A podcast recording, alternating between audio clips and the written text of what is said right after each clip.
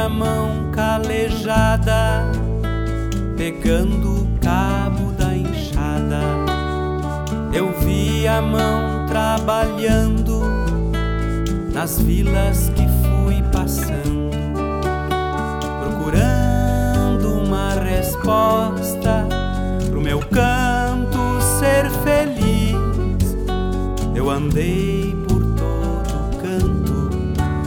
de Cecília me perdi lá na lomba do sabão, Santa Isabel ou Jari. Olá pessoal, eu sou o Vitor Ortiz e esse é o primeiro episódio do Histórias de Viamão, o podcast que propõe sempre um bom papo sobre história e cultura do Rio Grande do Sul para a sua roda de chimarrão. Bom, eu vou iniciar pedindo para você, além de ouvir esse podcast, nos dar um like lá no site viamãoantigo.com.br. O site é dirigido pelo Paulo Lilja e traz muitos outros conteúdos interessantes sobre história de Viamão. Importante também você divulgar esse canal aqui com seus amigos. Você pode compartilhar o podcast nas suas redes sociais e ouvir os próximos episódios baixando lá no seu celular o Castbox. O Castbox é um aplicativo onde o nosso programa está hospedado e você pode ouvi-lo a hora que quiser.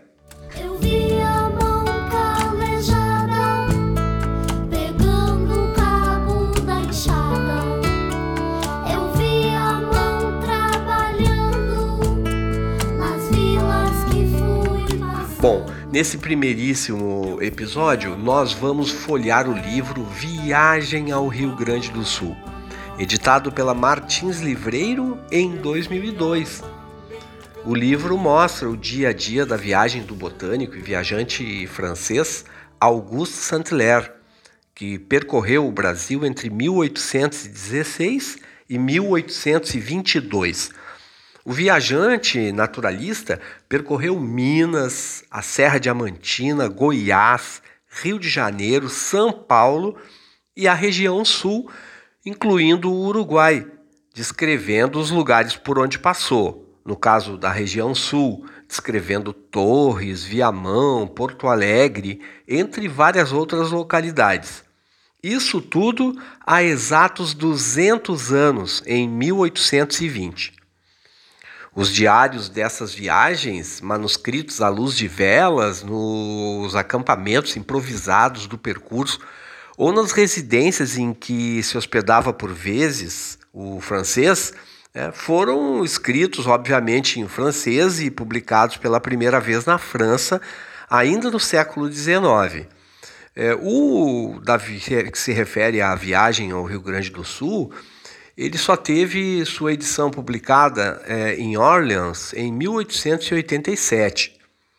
É, na língua portuguesa, foi publicado pela primeira vez em 1935, com tradução de Leonan Azeredo Pena.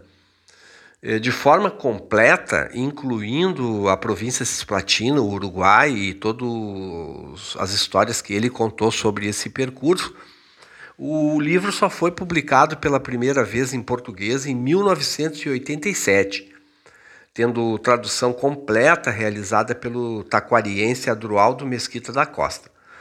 É, em uma carta escrita ao Conde de, o, o, editor do livro publicado em Orleans afirma que o botânico andou 2.500 léguas cerca de, traduzindo, né, 2.500 léguas, cerca de 20 mil quilômetros no lombo de Muares pelo interior do Brasil. Aí você entenda Muares como cavalo, às vezes uma égua e muitas vezes uma mula mesmo, que era a única forma que tinha de fazer determinados percursos mais íngremes, principalmente na região de Diamantina, é, aquela região toda de Minas Gerais lá, Ouro Preto e etc., que o francês percorreu. Espalhei o meu canto verdadeiro, Yamonense,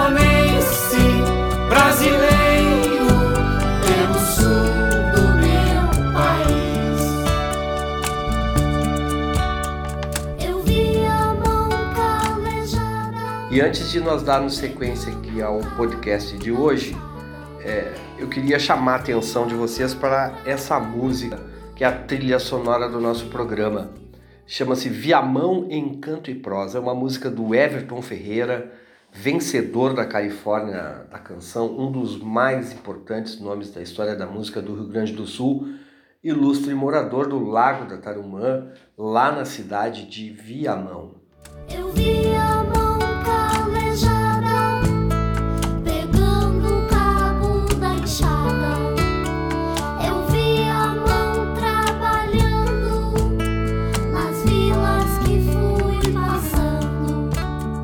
Eu vi a mão do poeta junto à mão analfabeta. Bom, mas afinal então, vamos lá. Quem era Saint-Clair? O botânico, naturalista, viajante, pesquisador. Vamos saber um pouco mais sobre o que pretendia o Saint-Clair nesse percurso, nessa viagem pelo Brasil e em particular aqui pelo Rio Grande do Sul. E quem ele era realmente. Nós chamamos ele de botânico, naturalista, viajante, pesquisador, enfim. Ele era de fato tudo isso, mas vamos saber mais. Augustin François Provençal de Saint-Clair nasceu em 1779 em Orleans, na França. Era membro da Académie de Sciences de l'Institut de Paris, ou seja, vamos traduzir também, ele era membro da Academia de Ciências do Instituto de Paris e professor da Faculdade de Ciências.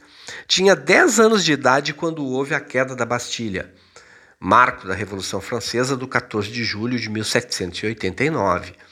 O contexto histórico dessa sua viagem ao Brasil, iniciado em 1816, é o da reaproximação entre o reino de Dom João VI, então com sede no Rio de Janeiro, e a França, depois que Dom João, em 1808, teve que deixar Portugal para ser refugiado de Napoleão Bonaparte em sua colônia na América. Um ano antes de Saint-Hilaire iniciar sua viagem pelo Brasil, o trono francês havia sido restaurado aos Bourbons, mediante a derrota definitiva de Napoleão.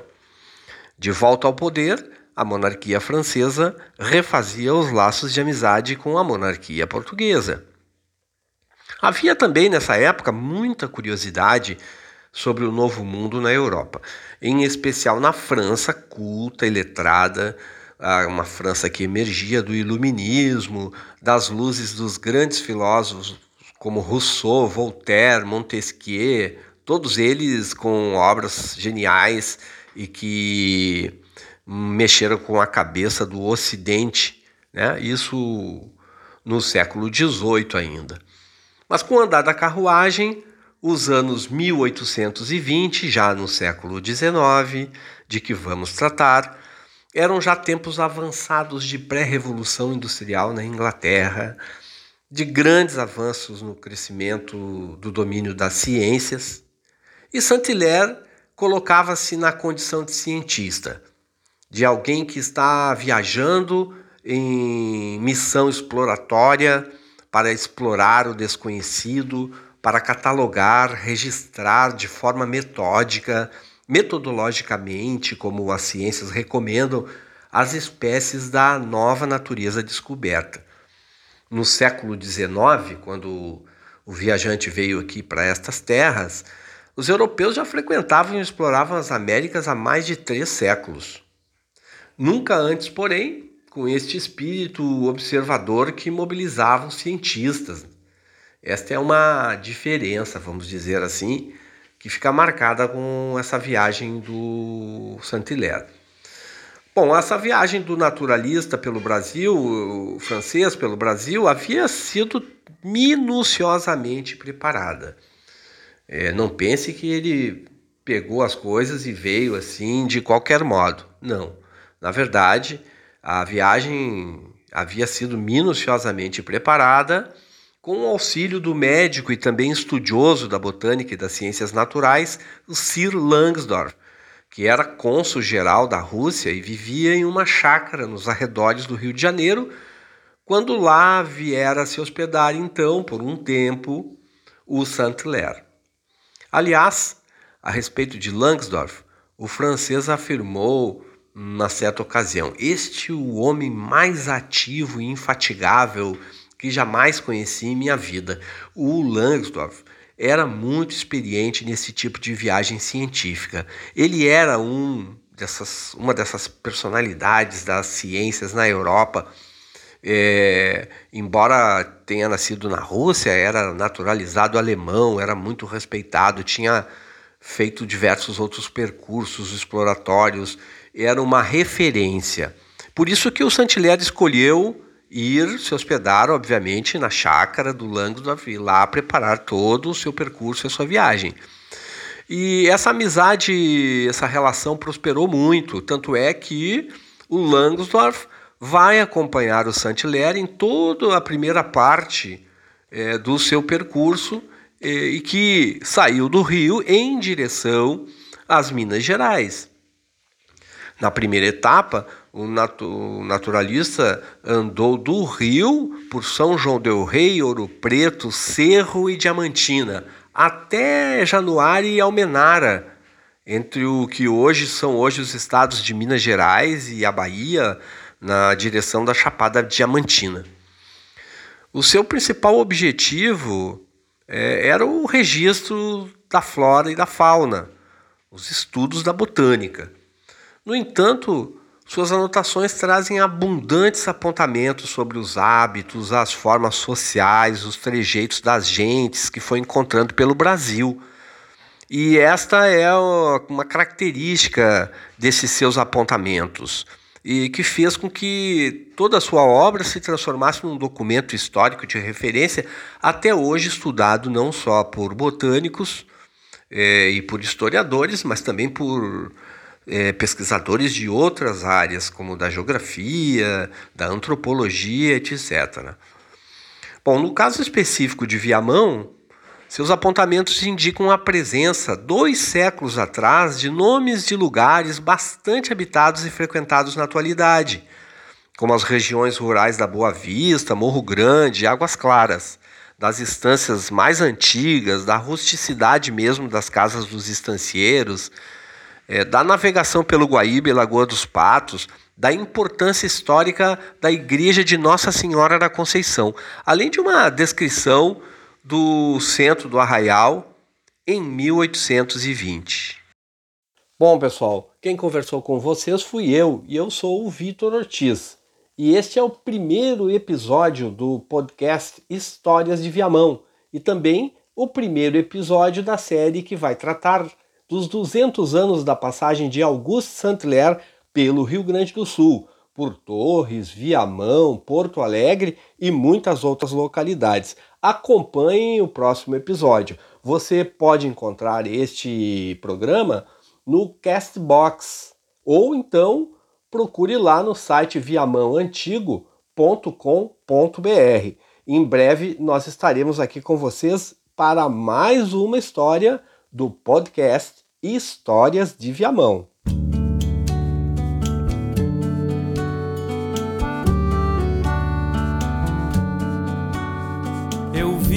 Mão calejada, pegando o cabo da enxada. Eu vi a mão trabalhando nas vilas que fui passando, procurando uma resposta pro meu canto ser feliz.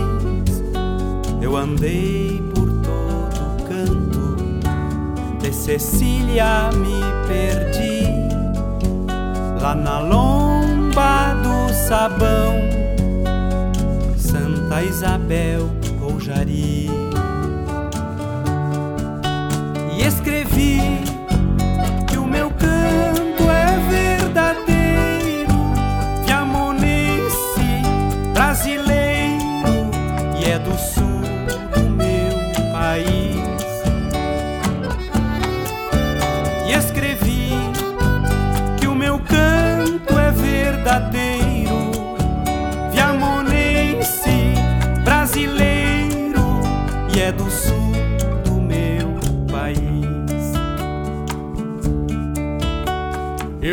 A mão bem campeira despachando a bolhadeira, outras mãos na desencilha do cavalo farroupilha. E esse verso fez trincheira, foi reverso e fim da linha, pela estrada da branquinha, pelo capão da porteira, pelo passo do vigário, foi reverso e fim da linha. E cantei que o meu canto é verdadeiro, viamonense,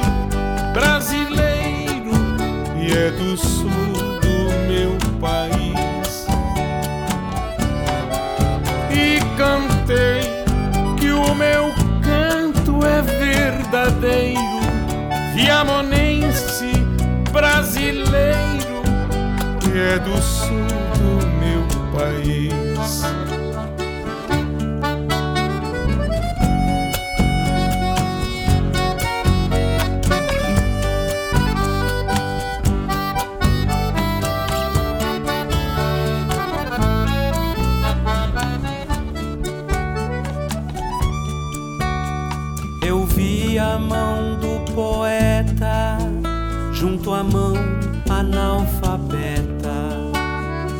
outras mãos entrelaçadas pelas ruas e calçadas, procurando uma resposta pra essa gente ser feliz. Vila Augusta ou Tarumã, Itapuã, luz da lagoa, mas um verso sobrevoa lá nas torres da matriz.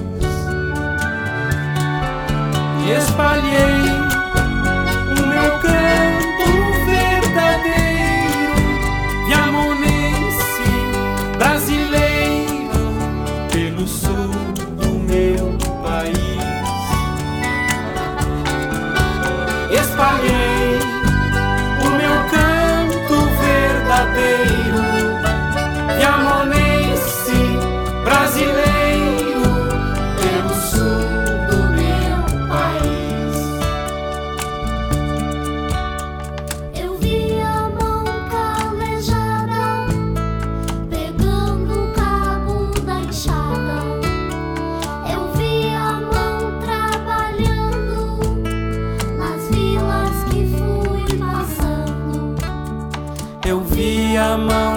poeta junto à mão analfabeta.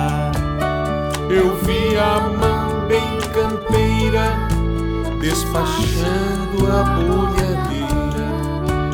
Outras mãos na desencilha do cavalo farroupilha.